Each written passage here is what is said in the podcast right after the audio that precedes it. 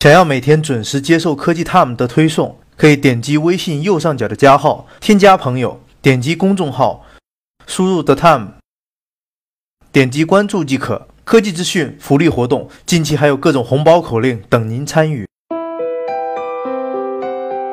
每日紧时照，资讯全知道。欢迎收看由 The Time 推出的科技资讯栏目《科技 Time》。就在刚刚，微软宣布风靡全球的一代游戏主机 Xbox 三六零正式停产。这个从二零零五年起就开始服役的老兵，今日正式迎来寿终正寝。微软同时强调，Xbox 三六零的网络服务不会随着主机停产而下线。现在的 Xbox 三六零硬件也依旧在 Xbox 支持范围内，而 Xbox One 就没有那么受欢迎了。据 EA 首席财务官透露，微软的次时代游戏主机 Xbox One 的销量还不到两千万台，远低于隔壁家索尼 PS4 三千五百九十万台的销量。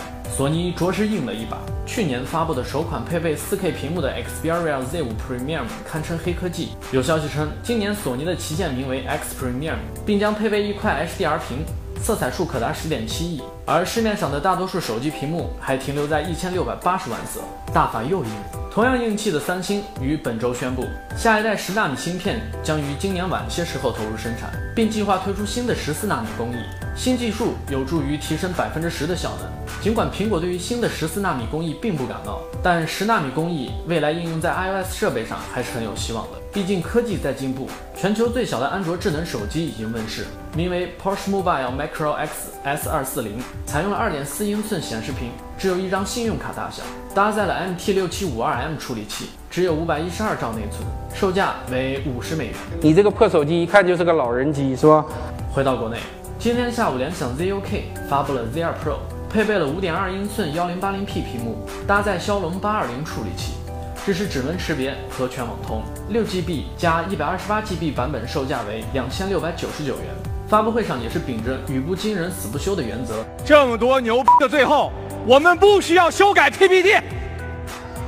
不仅公开叫板广告法，联想 ZUK Z2 Pro 的全部采用的是业界最领先的技术，拥有九个行业第一。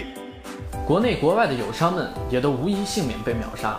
日前，小米官方宣布即将推出大屏手机，现在已经确认新机最终命名为小米 Max。如今，这款手机的渲染图已被曝光，基本上就是大两号的小米五。除了渲染图以外，小米还确认新机将会弃用正面的米 logo。没有了小米 logo，那跟山寨机就真的没啥区别了。